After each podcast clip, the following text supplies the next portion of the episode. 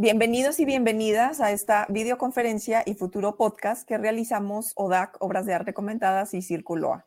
El título tentativo es Sobreviviendo al mundo del arte o en el mundo del arte, donde estaremos platicando sobre algunas problemáticas y circunstancias que se nos presentan a nosotras, nosotros, como trabajadoras del arte y la cultura, y sobre todo esperamos poder brindar o encontrar algunas soluciones, opciones y posibilidades para continuar haciendo nuestro trabajo sin morir en el intento.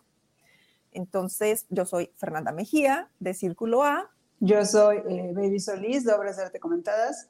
Y yo soy Miguel Rodríguez Sepúlveda, artista visual y de Círculo A.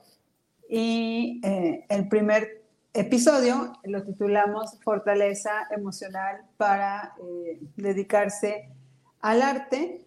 Y eh, bueno, antes de explicar por qué fortaleza emocional para dedicarse al arte, quería eh, platicar cómo surge el, el, podcast. Yo creo que surgió de la necesidad de sentirnos acompañadas en nuestro trabajo. Así es como, eh, como nos conocimos Miguel, Fernanda y yo, justamente porque tenemos proyectos que son similares, a pesar de que las publicaciones quizás no sean las mismas, creo que nuestros proyectos son muy similares en el sentido de que eh, pues las tres nos tomamos en serio nuestro trabajo eh, artístico, es decir, pues realmente nos interesa que nuestros proyectos eh, generen ingresos, ¿no? Y no vemos el arte como un hobby, es realmente nuestro, nuestro trabajo y creo que también coincidimos en que justamente nos interesa que nuestros proyectos generen ingresos y eh, pues no hacerlos de forma gratuita. Eh, el camino de las becas, eh, pues ahí está, pero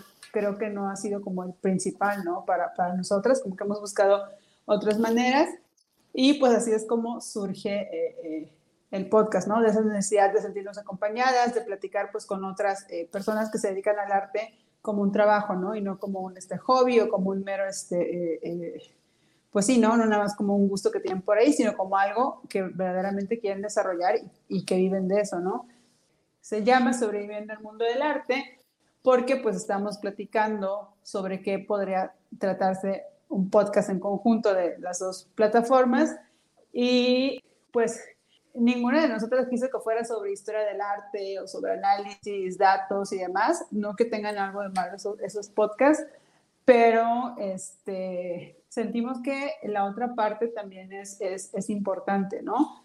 Porque casi siempre se piensa que para dedicarte al arte, pues basta con saber teoría o técnica o aprender a hacer tu currículum o tu semblanza. Y obviamente pues todo eso sí es importante, saber aplicar a convocatorias, saber hablar sobre tu obra, pero pocas veces este, se habla de que además de todos esos conocimientos teóricos o técnicos, pues también se necesita eh, cierta fortaleza emocional para saber sobrellevar algunas cosas, como por ejemplo eh, la, la competitividad, ¿no? Es algo que siempre eh, mencionamos en ODAC, que el campo del arte en realidad sí es muy, muy, muy este, competitivo y ni siquiera es porque pues todas las que estamos ahí sea como una lucha de egos, que a veces sí, pero ni siquiera es, e, es tanto por eso, sino por cómo está configurado el campo, ¿no? De que a una beca aplican, no sé, 10 mil personas, pero la institución va a escoger nada más a 100, ¿no? Entonces, bueno, eso genera competitividad. Eh, los museos, igual, los que sí tienen como los puestos de trabajos públicos, que son muy pocos, pues eh, aplican 100 curadoras y solamente haber una curadora en jefe, ¿no? Entonces, bueno, el, campo del arte está diseñado para ser muy, muy competitivo y pues para manejar eso tienes que tener pues cierta fortaleza emocional o para manejar, por ejemplo, el rechazo, que también es súper, súper común cuando aplicas a cosas, o manejar que tu obra no reciba la atención que quieres, ¿no? Sobre todo ahora que es como más sencillo cuantificar cuánta atención recibe una obra. Pues, por ejemplo, los likes, ¿no? Pues sí puede ser como un indicador. Y bueno, también hay que saber manejar eso. No sé si usted, a ustedes en sus escuelas les, les dijeron, ¿no? Como cómo sobrellevar eso. A mí no, y creo que sí es algo importante. O también cómo sobrellevar el sentimiento de que le estás hablando a la pared, ¿no? Que creo que es como muy común cuando empiezas un, un proyecto. O lo contrario, hablarle a la pared, sentir que todas las personas te están viendo y tienes que cohibirte o tienes que cuidar mucho, ¿no? Lo que estás este, eh, diciendo para, este, no sé, para no ser cancelada o para que no te den espacios o cuidar tus comentarios, ¿no? Como para, sí, no, no quererle mal a la gente con tus críticas, no tener enemistades. Entonces, bueno, así es como empieza este podcast y sobre todo este primer episodio que se llama Fortaleza Emocional para eh, dedicarnos al arte. Y bueno, esto de fortaleza emocional nos reíamos un poco de que íbamos a aparecer así como coaching o una cosa por el estilo, pero este sí es em, necesario hablar de eso, de las emociones y cómo manejamos las emociones ante ciertas circunstancias que se nos presentan. Y ahorita Baby estaba diciendo como, hablando un poco como de esta idea de que se presentan 10.000 a las convocatorias. Y yo creo que una de las cosas importantes es que, que no seamos nosotros los que nos digamos no, ¿sí? Tenemos esa creencia de que se presentan 10.000. Yo he sido jurado de convocatorias de, proyectos y, por ejemplo, este, me he dado cuenta que en, en una que participé habían diferentes categorías y tenía un proyecto aplicando en una categoría, un proyecto. Y en otra categoría, dos proyectos aplicando a esa categoría.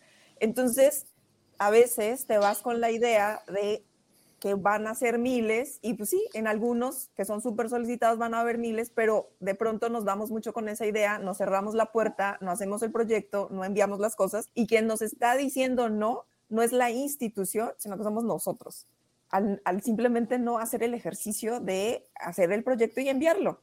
Eso es algo que hay que hacer, más allá de cuántos se presenten, bueno, dentro de lo que teníamos planeado como en este guion, yo les iba a contar una anécdota de hace como 20 años, cuando todavía tenía la intención de ser artista y era estudiante. Porque ahora soy como, durante una época mi producción consistía en no producir y ahora soy, según Baby, ex artista. Entonces, hace como 20 años estaba en un diplomado en el Centro de la Imagen en Ciudad de México que se llamaba Fotografía y Medios Alternativos y se invitaban este, pues, artistas, talleristas nacionales y también internacionales. Y hubo uno, Sam Zamore, que venía de Estados Unidos, que en alguna de las clases nos dijo que la carrera del artista era como una onda, como ondas, que habían crestas y valles, subidas y bajadas, y que lo importante era este, quién te acompañaba cuando estabas arriba y cuando estabas abajo, y que eso al final eran pues tus amigos, ¿no? Que estaban siempre ahí contigo. Pero más allá de eso, una cosa que a mí me llama mucho la atención de, de como de esta onda, ¿no? De que hay momentos que vas a estar arriba, quién sabe cuánto tiempo arriba, poco tiempo, mucho tiempo, vas a bajar, etcétera es que a veces tenemos la idea de que la carrera del artista es como que va subiendo una montañita o que esto es como una flecha dirigida hacia el cielo a 45 grados recta y sin ningún tropiezo. Y pues puede pasar que pues que no es así, que hay momentos mucho más afortunados que otros, que tu obra puede gustar mucho en algún momento y en algún otro momento no tanto, que pues, te puedes ganar todas las becas en algún momento de tu vida y después dejas de ganártelas o que vendes mucho en algún momento y después no estás vendiendo. O sea, como que van a haber cosas en la vida y es muchísimo más fácil, creo yo, darse cuenta de eso, como que la vida es eh, tiene muchas sorpresas que darnos y hay cosas que van a estar increíbles y otras no tanto, pero este que ahí vamos a estar y que sobre todo poder identificar como esa especie de red de apoyo y gente que está ahí con la que podemos seguir platicando sobre nuestro desarrollo profesional, sobre el arte, sobre las cosas que queremos hacer y que no importa qué tan alto estemos, ¿no? O qué tan bajo hayamos caído, por decirlo de alguna manera, ¿no? Porque sí va a haber gente que va a estar contigo cuando te va muy bien y que cuando ya no estás tan bien, pues ya ni te van a voltear a mirar. Eso siempre sucede, va a estar ahí, pero pues que eso al final del día pues no nos termine afectando de manera negativa. Sí, sobre lo que decía eh, eh, Fernanda, a mí me ha pasado, y eso es algo que queríamos hacerlo, hacer en el podcast, como vincular lo que platicamos como con situaciones eh, reales, ¿no? Que nos han pasado a las tres también sí saber que hay personas que van a estar, pero también que hay personas que no van a estar y que a pesar de que no estén, tú tienes que eh, aprender, ¿no? A cómo sacar adelante el, el, proyecto. O sea, no es el fin del mundo si dejas de trabajar con una persona con la que siempre habías este, estado.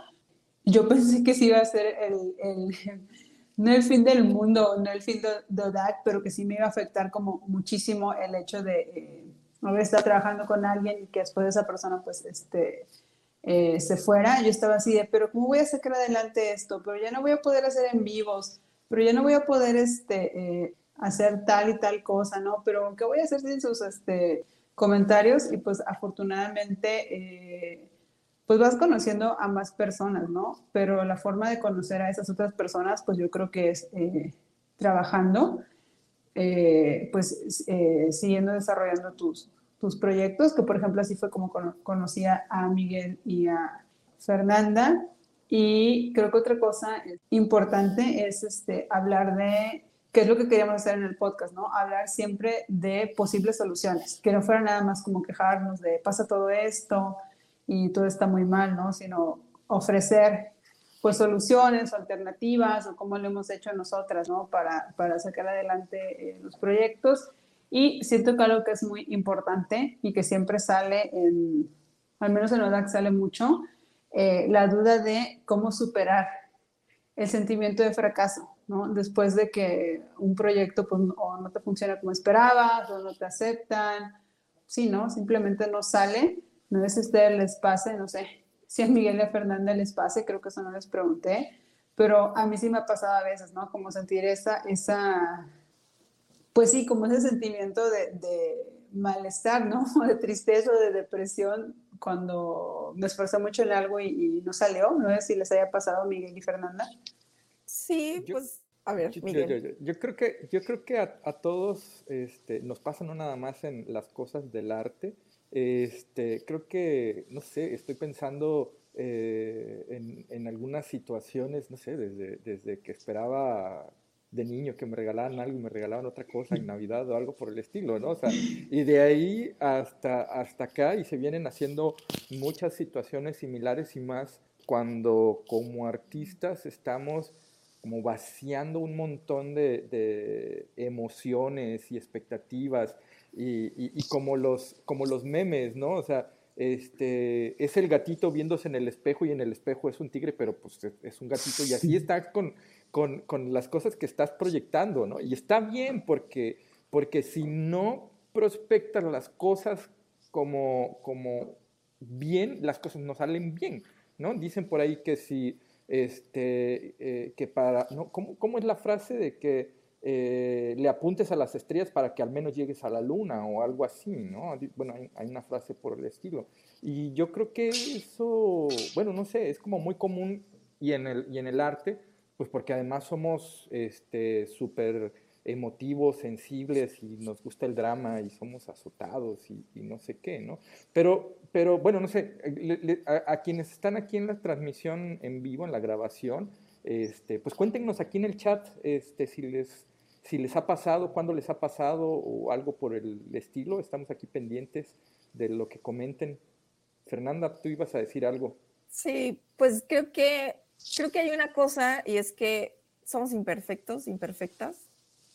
Así que nos vamos a equivocar, sí, seguramente. Y otra cosa importante es que esa persona que nunca se equivoca es porque nunca hace nada.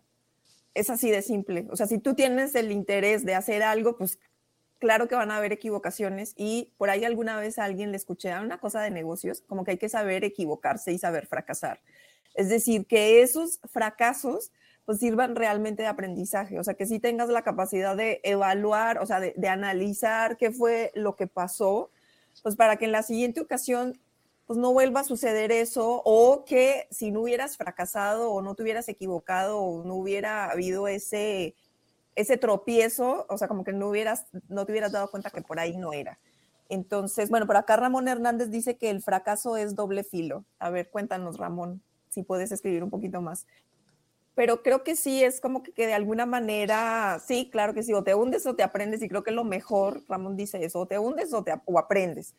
Aquí yo creo que tienes toda la razón, o sea, hay que aprender, o sea, hay que, y sobre todo porque muchas cosas que hacemos, este, sí son, sobre todo con los proyectos y con la gestión, y sobre todo cuando queremos que nuestros proyectos sean sostenibles económicamente, pues van a haber muchas pruebas que vamos a hacer y tenemos que perderle miedo a equivocarnos, a que la prueba no funcione pero porque tenemos que probar, o sea, es la única manera de saberlo, o sea, tenemos que hacerlo para saber qué funciona y qué no funciona.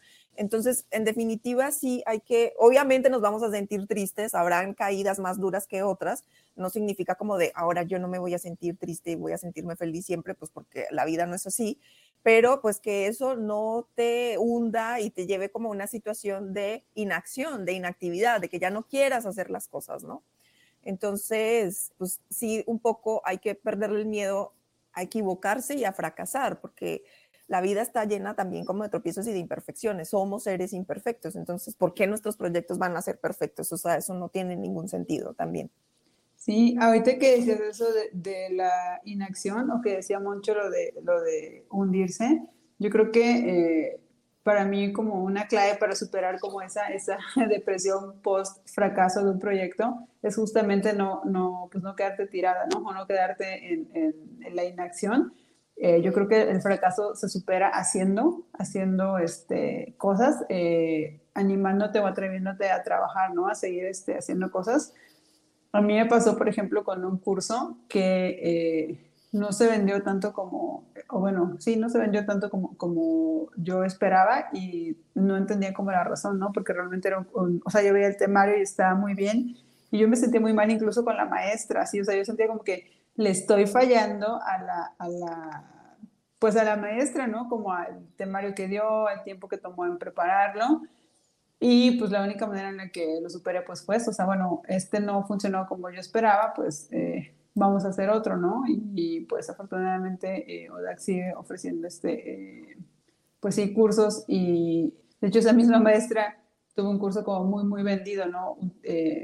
Recientemente y pues bueno, para mí el fracaso se supera así, trabajando y haciendo, no quedándote, ¿no? en pues en ese error, ¿no? En esa equivocación o en esa cosa que no salió como esperabas. Y eh, además del fracaso, creo que otra cosa que es muy común en las carreras artísticas, y decía Mike, por ejemplo, de que no sé, que somos súper azotadas y eso, pero aparte de eso, yo siento que en el arte, eh, como hay mucho de, de, pues de ti, como, no sé, mucha gente, por ejemplo, hace arte a partir de situaciones, este, personales, o sus investigadores como curadora tienen como, sí, no tienen como una impronta personal, o tienen como, hay mucho, hay mucho de su persona, o sea, cuando es un estado de resultados, a lo mejor no hay tanto de tu persona, o no sientes eso, no sientes como que estás contando tu infancia, por ejemplo, que sí podría pasar, ¿no? Cuando estás haciendo una, una obra de arte, entonces siento como que te involucra, este, te involucras mucho este, a nivel este, personal, ¿no? Entonces sí te puedes tomar las cosas pues muy, muy, muy a pecho, porque sientes que estás dejando pues una parte de ti, ¿no? Ahí haciéndolas. Y pues además que siempre nos han dicho que así es el arte, ¿no? Como algo este, que viene casi de tus entrañas, ¿no? Entonces pues como que lo tomamos, siento yo, este, como todo muy, muy a pecho. Y pues creo que eh, en ese sentido es importante saber sobrellevar los comentarios negativos porque a veces los tomas casi como hacia tu persona, ¿no? Y siento que está bien saber distinguir entre, bueno, este es mi trabajo, pero no es mi totalidad como ser humano, ¿no? Por mucho que te apasione el arte, por mucho que eh, eh, te apasione la curaduría, etcétera, pues no, no puede ser la totalidad de, de, de, tu vida, ¿no? Yo creo que sí es sano tener este, eh, pues más aficiones o más intereses o más vida fuera del arte, porque yo siento que a veces puede ser como muy absorbente, ¿no? O al menos conmigo sí es este como muy absorbente porque luego yo, o sea, es como me preguntan, ¿caes en tu tiempo libre? Y es como, voy a exposiciones, pero exposiciones es realmente también mi trabajo. Entonces es como extraño, como, ay, leo, pero estoy leyendo sobre arte, ¿no? Entonces creo que sí es como sano este, tener más este, aficiones, ¿no? Como no tomarte todo este, eh, personal. Y sobre cómo sobrellevar los comentarios negativos, algo que yo aconsejo 100% a todas las personas que utilizan Internet, más allá de si son artistas o si publican sus eh, investigaciones o, sus trabajos en Internet, en general yo sí le recomendaría a la gente no enfrascarse en las discusiones eternas en línea, ¿no? Porque este, siento que es muy desgastante como querer siempre ganar una discusión en Internet o querer siempre tener la última palabra. Que sé yo, yo por eso discutimos a veces en Internet, ¿no? Como para demostrar, yo tengo la razón Siento que a veces está bien dejar a las personas este, hablando o dejarlas con su opinión, aunque sea como muy absurdas, como, como prefiero dejarte haciendo eso que enfrascarme, ¿no? Yo en una discusión eterna y perder tiempo en eso. Y pues también este, creo que es importante aceptar que no le vas a gustar a todas las personas, ¿no? Tu arte no le va a gustar a todas las personas, tus curadurías no le van a gustar a todas las personas, tu página no le va a gustar a todas las personas y afortunadamente pues eso no es, este, no es necesario, ¿no? No es necesario para que un proyecto funcione, que le guste a todo mundo, ¿no? Este, puedes hacer algo que esté como muy, muy enfocado para cierto sector, que es lo que platicábamos también haciendo este podcast, de que decimos, bueno, quizás este podcast no es como tan eh, general, ¿no? Porque es para personas que no es nada más como que les gusta el arte, sino que eh, les interesa dedicarse, ¿no? Como, no nada más como un hobby, porque lo que estamos platicando, pues son situaciones que nos pasan, pues trabajando en esto, ¿no? No, no nada más como este, desde afuera. Y pues bueno, no es necesario como que les gusta a todas las personas lo que haces. Y también creo que algo muy importante es aceptar que los comentarios negativos eh, no son el único indicador ¿no? de, de, tu trabajo. Hay otros indicadores más allá de los comentarios eh, negativos. Para hacer este podcast yo me metí a buscar este, comentarios negativos, no, no, no comentarios negativos, como comentarios este, que la gente había puesto sobre ODAC, porque yo le quería platicar a Miguel y Fernanda como cuál había sido el peor comentario que habían dejado. Y encontré varios comentarios negativos, varios, pero veo las fechas y, por ejemplo, esos comentarios negativos sucedieron al mismo tiempo que la página estaba creciendo un buen, porque la página empezó a crecer en este diciembre, afortunadamente, la página este, eh, creció mucho y los comentarios negativos son como de las mismas fechas.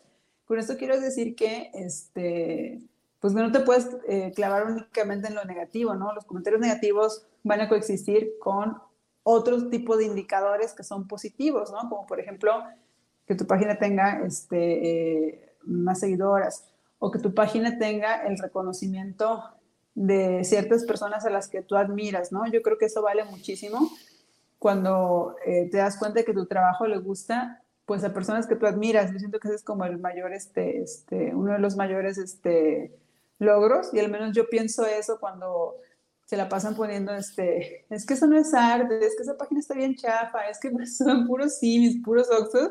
Luego, o sea, yo para mí pienso como, ay, o sea, Alberto López Cuenca me escribió una carta de, recomendación y puso como cosas súper, este, bonitas de verdad, que el señor es eh, doctor en artes, como, o sea, créeme que, no sé, 100 comentarios de eso es una porquería, esas puras porquerías, pues no creo que tengan el mismo peso que este señor al que admiro mucho, este, haga una carta de recomendación, ¿no? O sea, siento que también tenemos que fijarnos en, en eso, en otros indicadores, ¿no? Más allá de este, los comentarios negativos sobre cómo... Ajá.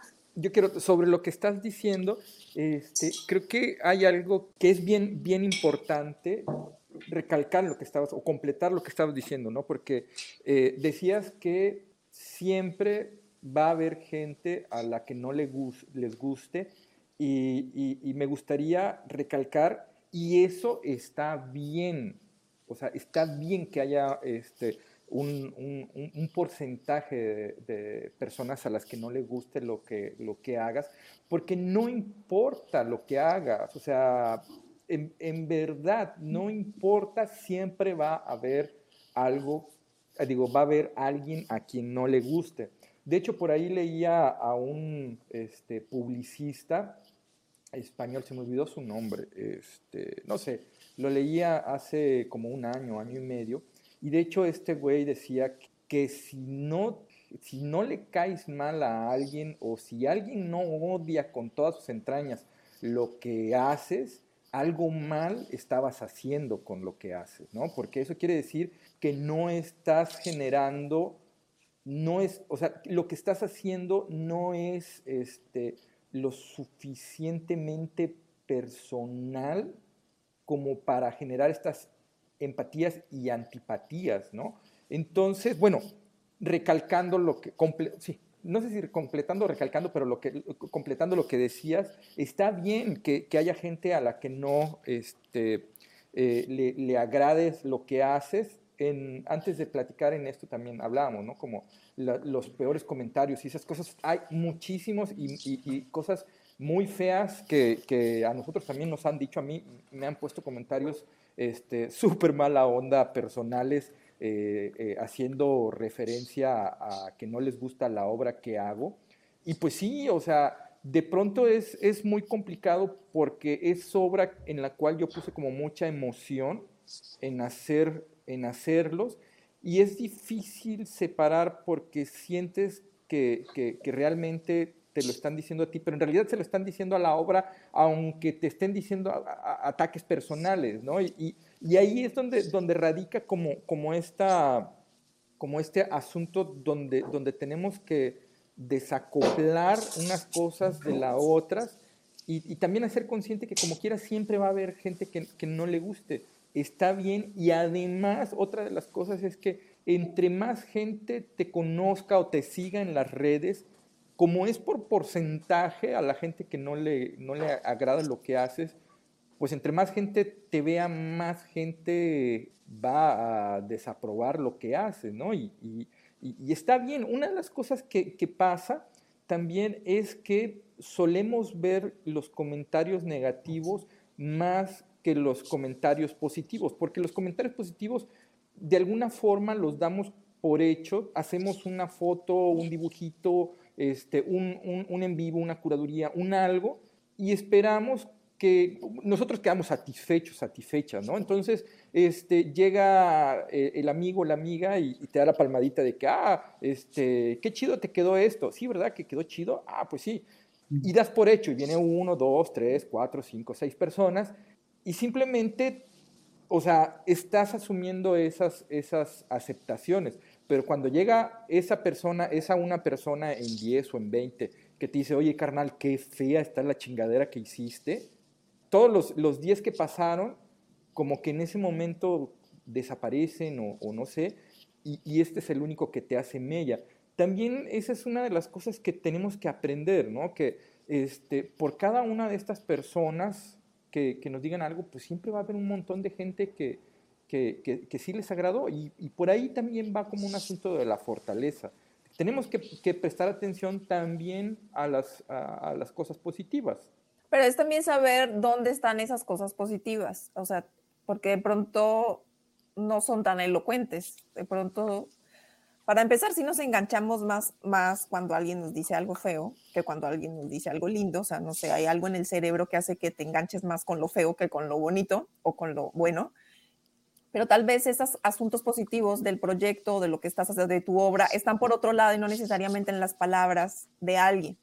Entonces también hay que tener otros indicadores para ponernos muy de gestión cultural, este, como otras formas de poder identificar cuando las cosas están bien también hay un asunto y es que no somos expertos ni en dar ni en recibir retroalimentación. Entonces, pues también tenemos que encontrar este, nuestras maneras como de leer también y de evaluar eso que nos están diciendo. Por aquí Taeko dice, en Internet hay mucho troll ocioso. Es importante saber distinguir entre quienes tienen un interés real y quienes están troleando, ¿no? Sí, totalmente. Este, yo a veces digo que no tienen nada que hacer, o sea, no tienen una vida, no tienen proyectos propios, tienen demasiado tiempo libre o qué onda.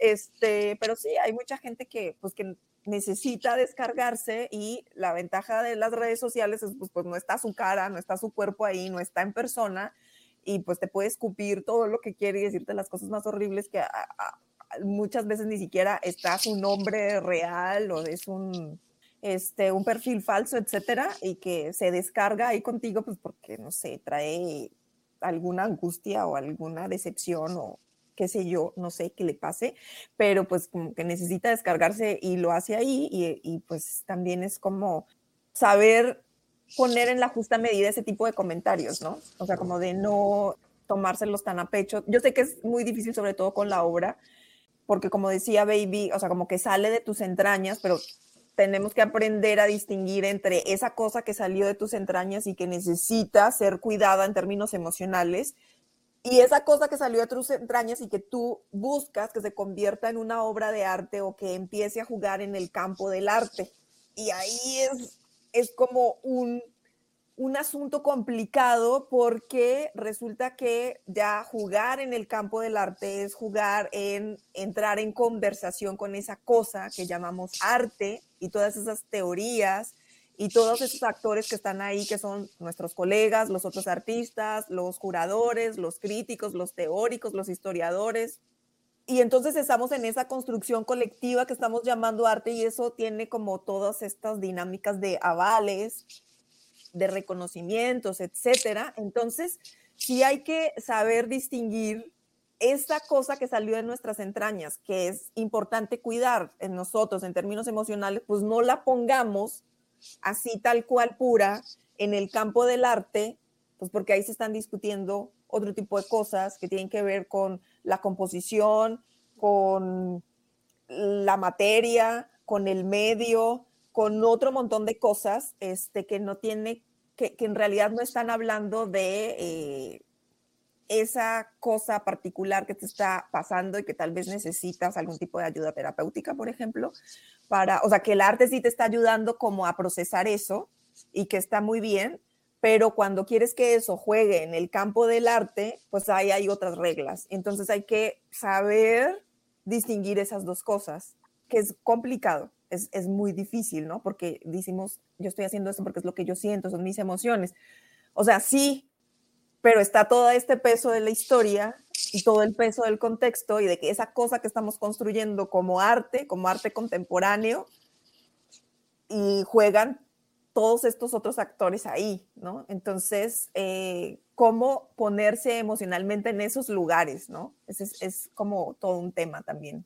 Me quedo, me quedo pensando en, en, algún momento que me imagino que a Baby le habrá pasado un montón de veces en, en las redes que, pues sí, que es cuando, cuando queda claro que en realidad la persona no tiene la más mínima intención de, dialogar, solamente quiere voltearse y escupirse y aunque le des los argumentos o le estés respondiendo dándole la información o, las razones eh, eh, de, de, la cosa, la gente sigue, pues no sé, desahogándose, tal cual como, como decía Fernanda, ¿no? Que quién sabe qué le habrá pasado y, pues sí, no quiere, o sea, fue como fortuito que te tocara a ti que se desahogara esa, esa persona en el post de tu trabajo, de tu invitación al evento o algo por el estilo. Entonces creo que es importante también eh, reconocer cuando esas cosas pasan para, pues no sé, dejarlo pasar y seguir con, enfocarte en otras cosas. Y yo creo que también hay que entender que la gente tiene derecho, sí, derecho a que no le guste lo que tú haces. Así como tú tienes el derecho, sí, el derecho de hacerlo, o sea, no estás matando a nadie y no estás infringiendo la ley ni nada por el estilo. O sea, así como tú tienes derecho a hacerlo, hay alguien que tiene derecho a que no le guste y que esa persona que tiene derecho a que no le guste lo que tú haces, pues tampoco tiene el derecho de exigirte a ti que no lo haga. O sea, así de simple, ¿no? o sea, se suena así de simple, bueno, sí, es complicado manejarlo, sobre todo cuando estamos en el campo del arte y estamos jugando todas estas dinámicas de los avales y las recomendaciones y que me invite aquí y tal, ¿no?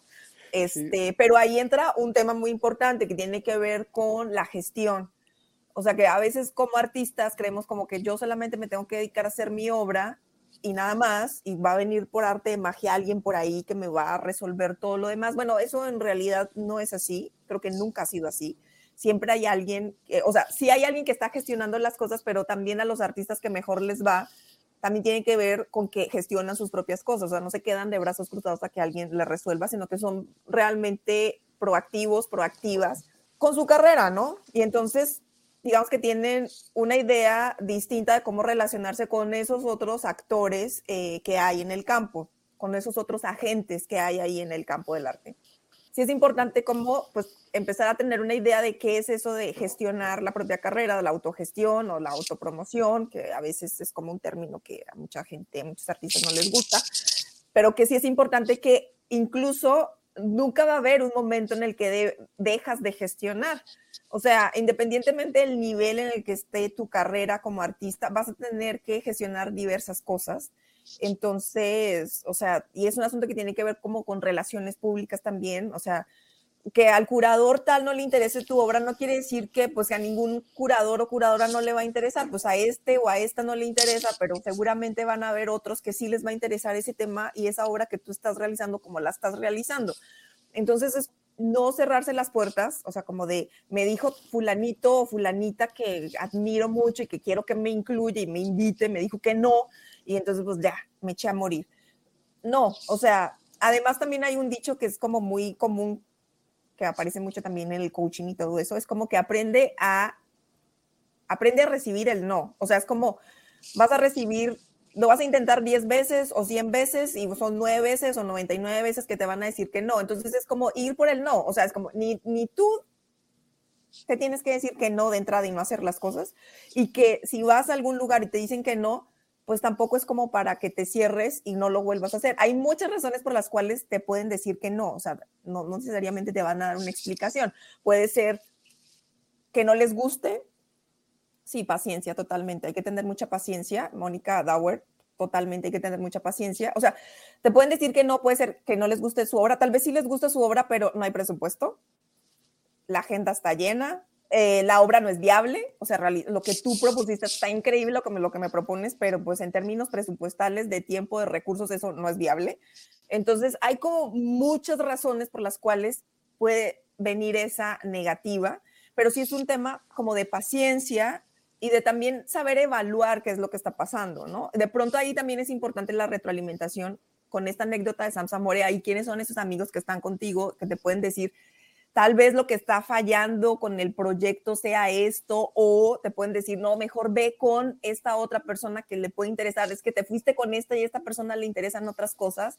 A veces hay que investigar, o sea, como que de pronto nos vamos con la idea de un nombre quiero que sea con esta persona y no investigamos suficientemente y resulta que a esa persona no le interesa el tipo de obra que tú haces.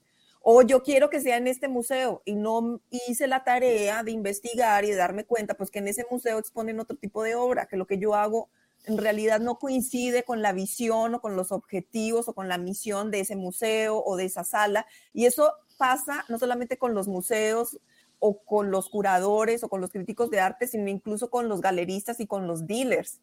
O sea, yo quiero que me vendan, pero y que me venda fulanito de tal o fulanita de tal. Bueno, resulta que la obra que vende esa persona es una obra que no es parecida a la tuya, vende otro tipo de obra. Entonces también hay que mirar fino, o sea, como mirar el detalle, ver a detalle, analizar y ver por qué, por qué no fue así, ¿no? Este, y, y no quedarse. Si le caes más a, mal a alguien, pues pues me insistas por ahí. Está bien, o sea, va a haber otra gente con la que sí te vas a entender, no tienes por qué entenderte con todas las personas. Yo estoy muy de acuerdo en eso de que, eh, y ella hasta es liberador, ¿no? Aceptar que hay gente que simplemente no le va a gustar nunca tu trabajo, no le vas a gustar nunca tú, no le va a gustar nunca tu proyecto, y está bien. Pero yo siento, y ahí sí, hasta me tomaría el atrevimiento de invitar al público o a las personas que me estén escuchando que el hecho de que alguien no nos caiga bien tampoco nos debería de habilitar para ser unas horribles personas con, con esa gente, ¿no? Es como nada más pase de su trabajo y ya, porque otra cosa que eh, sucede, y no sé si es generacional, pero en mi, genera en mi generación sí, sí pasa mucho, alguien no te cae bien o no te gusta y no es nada más como que pues no me gusta y lo dejo morir. No, no, no, no, no, es no me gusta y tengo que hacerle memes este, criticándola, pero así como que por el más mínimo eh, detalle, ¿no? O no me gusta y como no me gusta, tengo que hacer una campaña para convencer a todo el mundo el que sí le gusta de que no, no debería no, de, interesarle, ¿no? Eh, a mí eso me llama mucho la atención, como en el arte siempre estamos hablando de, de este, de hacer comunidad y de ser, eh, de ser este, empáticas y con muchas cosas bonitas, pero nuestras interacciones así... Eh, Hacemos lo eh, contrario, sí. Sí, en nuestras interacciones es todo, todo lo contrario, desde criticar a la gente porque cobra o porque cobra lo que, lo que realmente es hasta, sí, ¿no? Como que siento que sí se da mucho lo de ensañarte con la, con la gente y eh, no sé, o sea, sí están en o sea, estamos en, en todo el derecho que no nos guste lo que hace alguien, pero yo creo que lo que sí no es válido es este, como ya estar como muy insidiosa, ¿no? Sobre una, sobre una persona y la verdad es que este, sí se da, sí se da, es muchísimo, hasta siento que ya se volvió un tipo de entretenimiento, ¿no? De, ver cómo se molesta a, a, a, las personas en Internet y no sé, yo siento que las personas del arte sí hacemos eso, o sea, no dejamos nada más como, bueno, no me gustó y lo dejo ser, ¿no? Es como, no, no, no, no me gustó y vamos a meternos a, comentar cosas horribles sobre esa persona. Pero no sé si... Pero es un asunto que tiene que ver como con falta de respeto, o sea, es como que no te guste algo, que alguien no te agrade, no quiere decir que tengas el derecho a faltarle el respeto a esa persona y ofenderla y lastimarla y buscar de qué manera lastimas a esa persona. No sé, no sé qué sucede, es como un tema ahí que tiene que ver con el bullying, o sea, como que las redes, no sé, como que lo potencializaron y este y así como pues no tienes una cara, no hay un cuerpo, o sea, puedes ponerte un seudónimo, es hacer un perfil falso, lo que sea y descargarte contra alguien y hacer barbaridad y media, o sea, como que pero pues es como un asunto general, o sea, como que tiene que ver con pues con el respeto que merecen todas las personas independientemente de si estás de acuerdo con ellas o no. O sea, podemos debatir ciertas ideas con las cuales no estamos de acuerdo y pues tratar de debatirlo pues respetándonos, ¿no? Que no siempre se cumple, pero pues yo creo que aquí sí hay que hacer como de cuero duro. Es como, pues de aquí a que la gente considere que el respeto es un valor o vuelva a considerarlo, no hay de otra. O sea, como que no se vale, pero lo hacen, esa es la realidad. Y pues, ¿qué más? Que cuero duro y decir, o sea, realmente quiero cargar con esto, o sea, realmente yo le quiero dedicar tiempo a esto, o sea, vale la pena, o sea, me, me da algo a mí, o sea, no, entonces pues sí, dolerá, pero pues sí hay que aprender a filtrar, no sé, o sea, es como que como un asunto de, no sé, no sé qué palabra sea, sino como madurar, crecer, o sea, esperamos que la gente te respete, esperamos que alguien, cuando es funcionario, cuando trabaja en una entidad pública, este, no se deje llevar también por sus pasiones y trabaje con ética y no sea porque simplemente tú le caes mal porque sí, por un asunto personal, interfiera en un tema profesional, cosas que suceden, pero el asunto es como viajar ligero en ese sentido, ver si podemos realmente hacerlo, o sea, como... Eso no quiere decir que no nos defendamos, ¿eh? O sea, como que si te están atacando y no seas capaz de defenderte o defender tu trabajo, ¿no? También tienes que estar en la capacidad para defender tu trabajo, respetándote a ti misma, respetando a los demás, pero pues sí firme de que pues este es mi trabajo, es lo que yo hago, yo lo valoro, o sea, si a ti no te gusta, pues es todo tu derecho, pero yo lo voy a seguir haciendo.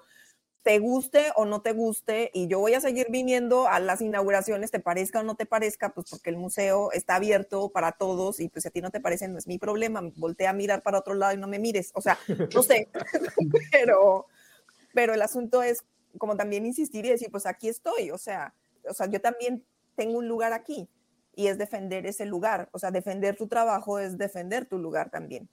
Ay, pero sí mídanse, no le, no le pongan que cosas este, feas de forma este, gratuita a las personas, no le hagan memes de forma este, eh, eh, eh, gratuita a las personas, no sé, yo siento que, o sea, sí tienes que tener aprender a filtrar y tener así como fortaleza, pero siento que como público sí nos tenemos que medir también en las cosas que decimos y en las cosas que hacemos, ¿no? Y algo que a mí se me ha hecho siempre muy importante en, en, ODAC cuando quiero expresar una, una opinión este, eh, negativa sobre cualquier cosa, es como siempre enfocarlo hacia el trabajo de la persona, ¿no? No enfocarlo en, en la persona.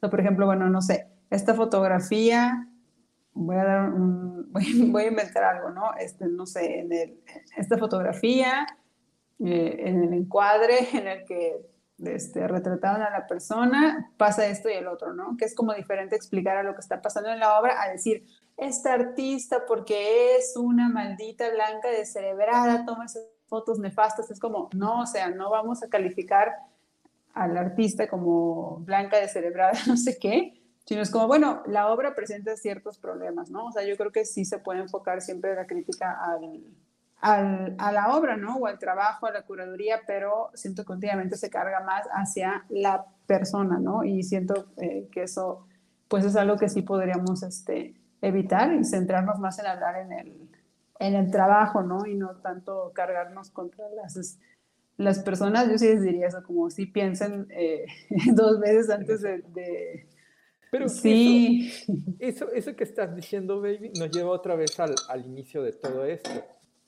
La recomendación que estás dando es justo eso, separar el, la persona de la obra, el, el, descalificar a la persona por fallas de la obra, ¿no?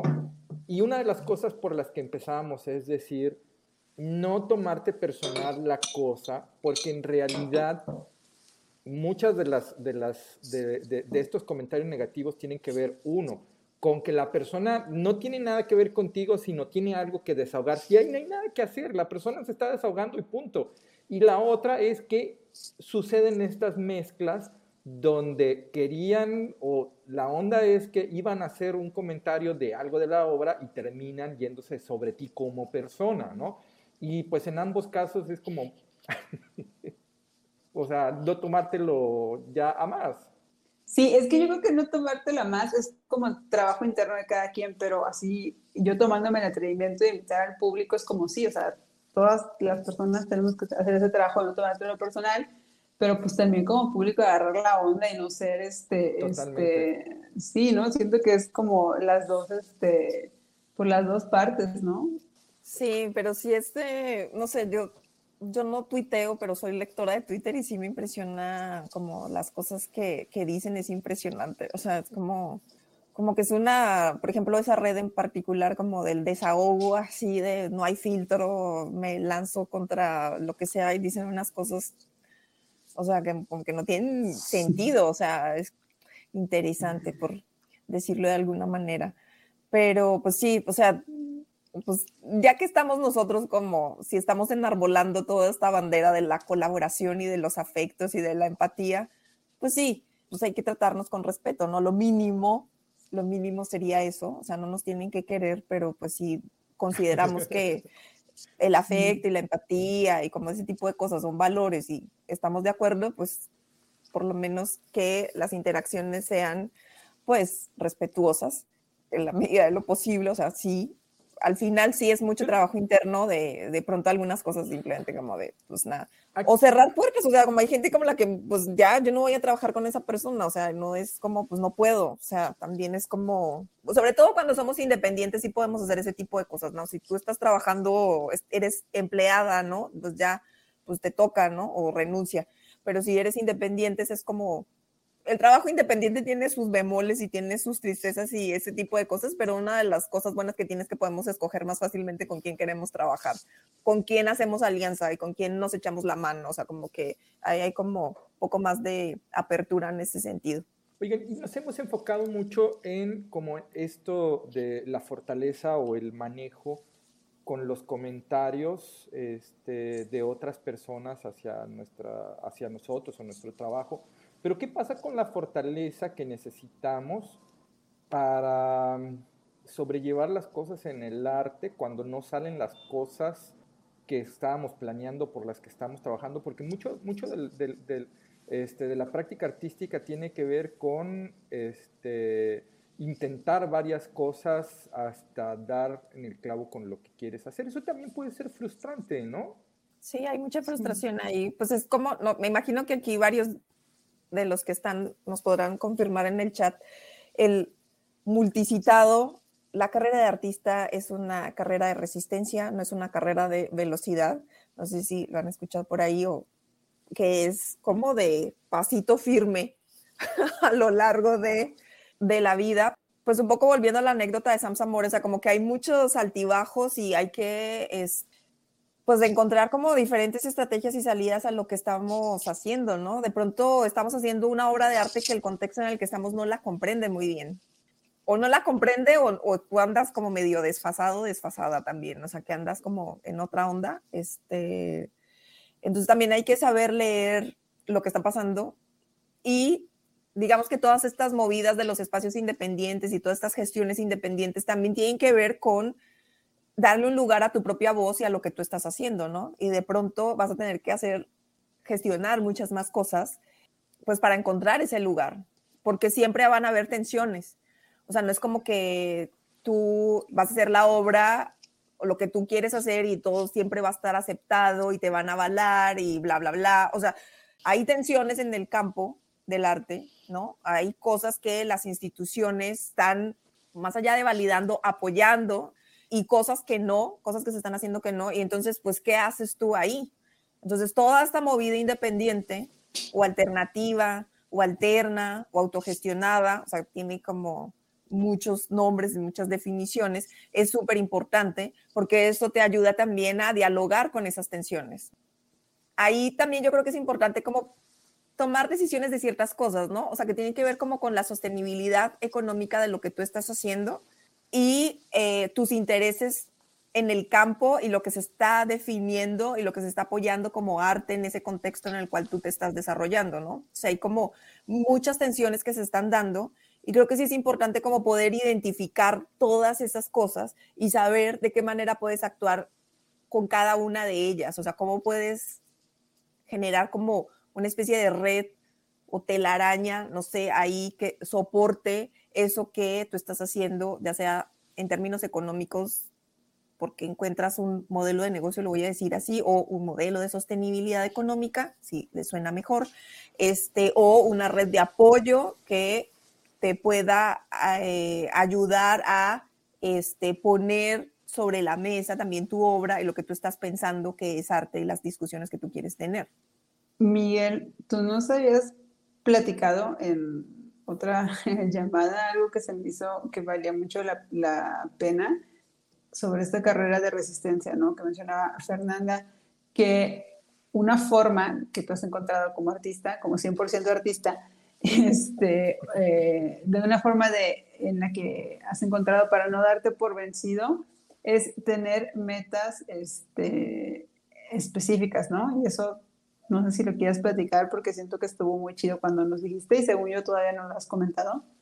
Sí, porque ahorita Fernanda se estaba enfocando, este, bueno, aquí Ricardo nos dice en el chat, hola, hola Ricardo, este, eh, Fernanda se estaba eh, refiriendo como, como a la frustración de, de, hacer funcionar económicamente los proyectos o no, y, y lo que puede este, eh, pasar con eso.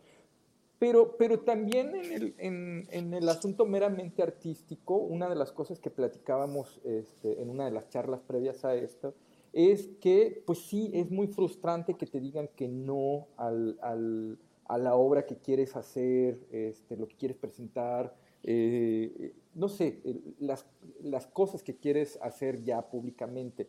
Y, y, y, bueno, yo les comentaba o platicaba este, en esa charla que a mí una de las cosas que me sirve mucho para sobrellevar emocionalmente esas cosas, por ejemplo, no sé, los, las acciones o las instalaciones, por ejemplo, ahorita ando metido con la onda de, hacer unas cosas con palomitas de maíz. Por ahí tengo, tengo como una, una cosa de qué se tratan las palomitas de maíz. Pero quiero, quiero hacer unas cosas eh, eh, este, con montañas de palomitas de maíz. Este. Y entonces para mí el, mi objetivo o mi meta principal es ver realizadas estas instalaciones que quiero hacer con las montañas de palomitas de maíz y la exposición es más como el medio donde me voy a liar con un museo o con una galería o con un algo para poder lograr hacer esas, esas instalaciones. Y si no es un aliado, es el otro, o es el otro, o es el otro, ¿no? Pero a, lo, que, a lo que iba con, con esto es que de esa forma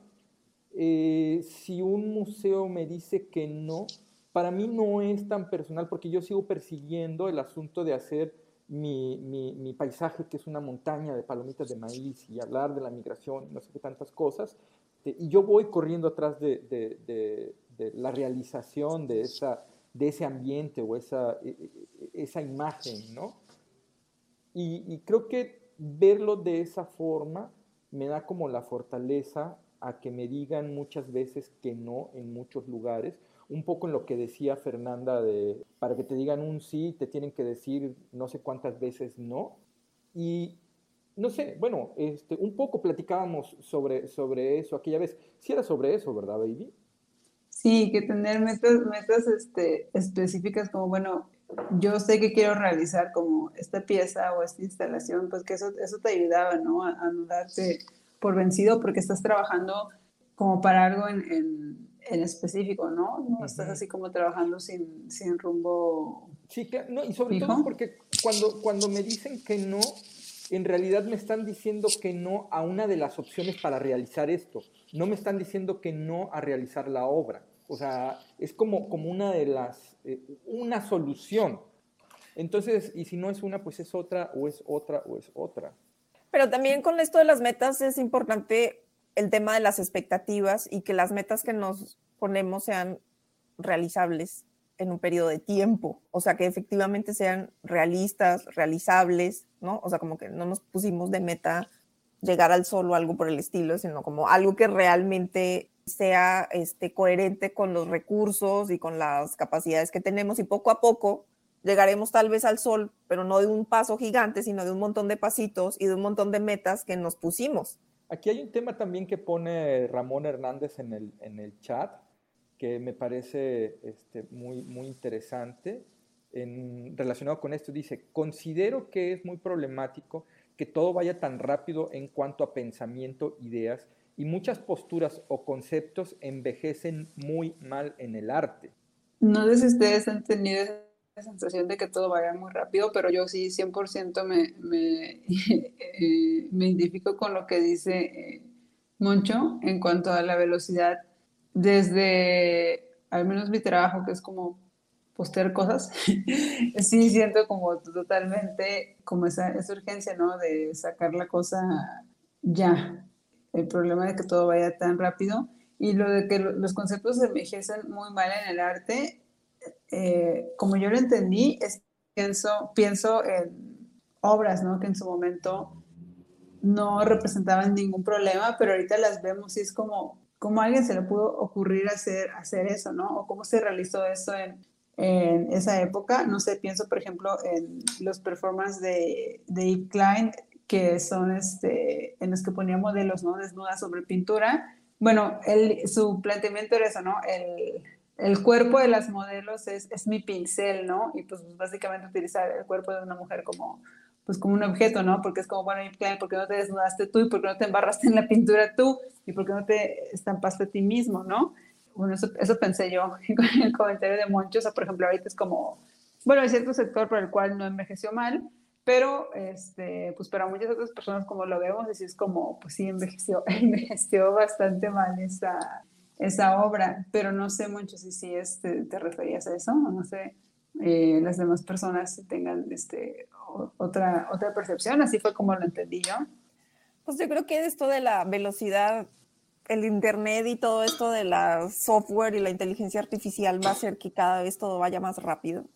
Y pues obviamente se va a ver reflejado en el arte, pues porque no estamos fuera del mundo, estamos en el mundo. Más allá del arte, o sea, como que el tema de la velocidad sí es todo un asunto, o sea, como poder tener tiempo incluso para aburrirse, o sea, como que ya no le damos suficiente tiempo al aburrimiento, no sé, o sea, como a estar con uno mismo, como a sentarse a no hacer nada, o sea, como aburrirse literalmente, o sea, como que tienes que estar entretenido, entretenida todo el tiempo eh, si hay, montones de estímulos, ¿no? Tienes tu teléfono y tienes miles de aplicaciones ahí para no, para no aburrirte, ¿no? Como si fuera como algo terrible. Ramón dice, sí va por ahí, por ejemplo, ahorita hay ya un separatismo de los LGBT plus respecto al feminismo y muchas piezas de personas LGBT, LGBT plus que tendrían, que tenían posturas feministas ya no tienen una razón de ser como la pudieron tener. Híjole, es que ese sí es como un tema yo no me atrevería a opinar. Yo pienso así en piezas, eh, es que eso sí es cierto, como a veces pensamos que el arte es eterno, pero yo estoy muy de acuerdo con Moncho de que hay piezas que ya no tienen una razón de ser o ya no tienen eh, la razón de ser, ¿no? Que tuvieron en su, en su, en su momento. Por ejemplo, pienso la escena de Judy Chicago, que en su momento sí fue un, un parteaguas, obviamente tiene eh, eh, relevancia para quienes no, no, no la ubiquen. Eh, la pieza de la cena de Judy Chicago que estoy diciendo es una mesa en la que, tiene forma triangular y los platos son vulvas, son vulvas de, con diferentes diseños y cada plato está dedicado a una mujer que hizo una aportación importante a la historia de la ciencia, del arte, de la medicina etcétera, pero no fue reconocida. Y, por ejemplo, ahorita es como en su momento fue claro un parteaguas y sigue siendo importante, pero después nos fuimos dando cuenta de que, oye, este, por ejemplo, eh, hay mujeres que no tienen vagina, o sea, por ejemplo, las mujeres trans, ¿no? Que son mujeres, pero eh, no tienen vagina.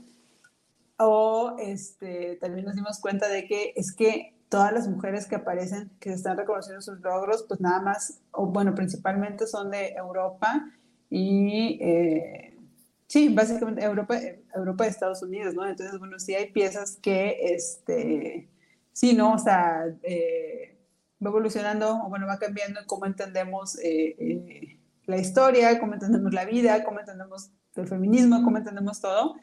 Y pues sí, en este momento, o sea, quizás hacer una, una pieza como la de Chicago, pues no tendría la misma razón de, la misma razón de ser, ¿no? Tendríamos que preguntarnos más cosas sobre si quisiéramos hacer una pieza idéntica, ya no en 1970, ¿no? sino en 2022.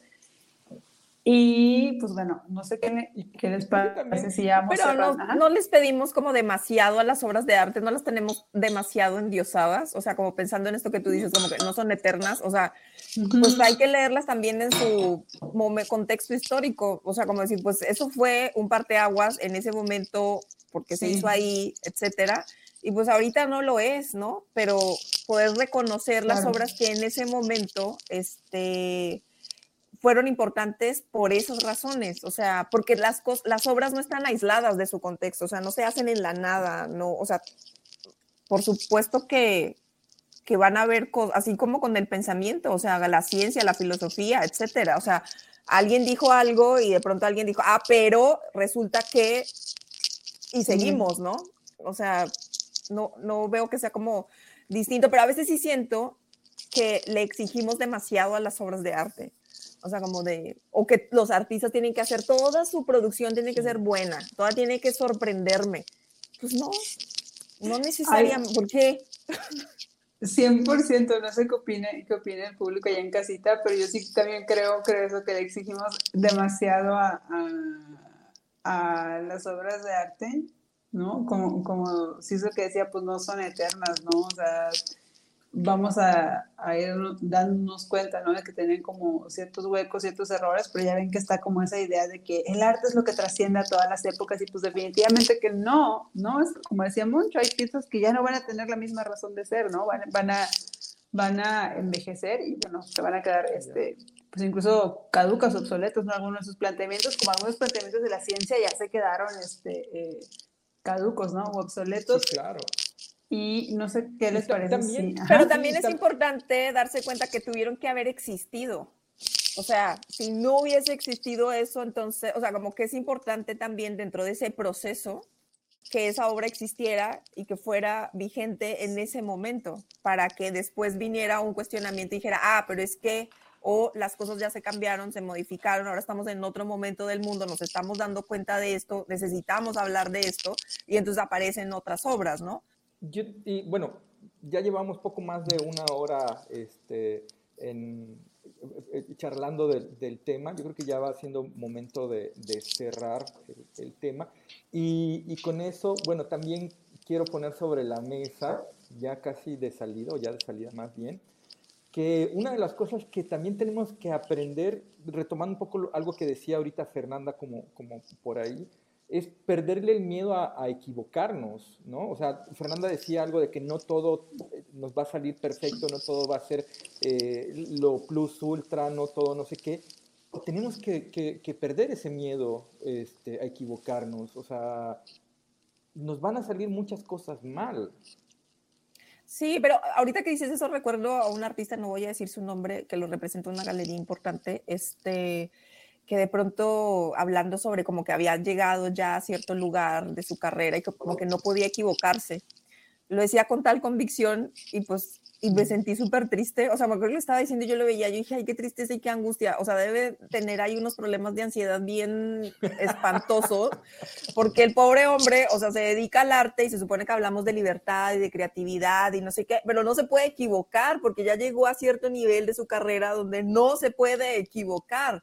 Está muy pesado eso. O sea, es como de directo al psiquiatra tomarte quién sabe qué cantidad de ansiolíticos, o sea, como poder lidiar con esa cosa. O sea, está esa presión ahí como de no poderse equivocar y pues yo creo que sí, sí nos vamos a equivocar, o sea, no hay manera de no hacerlo, o sea, hay formas de equivocarse, evidentemente, o formas de fracasar, evidentemente, pero este, pero si no, pues te va a dar ahí un ataque cardíaco o algo así, algo te va a pasar, o sea, te vas a enfermar. Yo por eso insisto en que, neta, como audiencia, tenemos que ser menos intransigentes Y, o sea, así perder el miedo a equivocarnos, pero también eh, entender que las demás personas se equivocan, ¿no? Y crear un ambiente, a veces se me haría increíble, crear un ambiente donde justamente tengamos como cierta tolerancia al error. Obviamente hay errores, errores, no estamos hablando de que tolerar que alguien viola a alguien o que alguien mate a alguien, no, pero a veces... Eso no es un error, eso es un delito.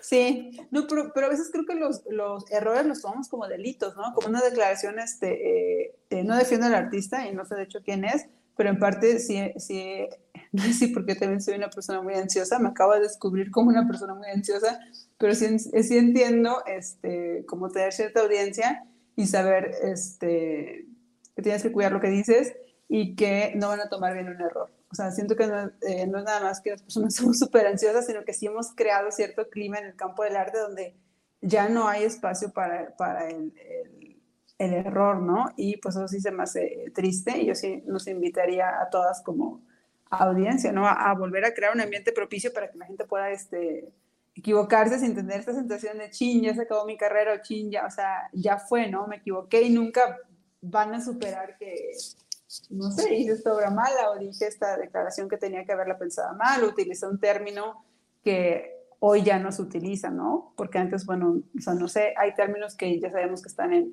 en, desuso, como antes se decía, este, no, mejor no voy, no voy a decir términos que se decían antes y ahora ya no, pero ustedes saben que sí hay términos, este, ¿no? Ah, por ejemplo, me pasó hace poco, yo utilicé el término invidente, porque un artista, un artesano de, de, Oaxaca, y dije artesano porque él se refiere a sí mismo como artesano, él tiene así tal cual en su perfil, artesano invidente, y es como, es que ya no es invidente, se dice ciego, se dice no sé qué, pero es como eso de, bueno, o sea, hay términos que sí, quizás ya no se utilizan, pero como que hay artistas que sí se quedaron utilizándolos y a veces tú los vas a decir, o no sé, ¿no?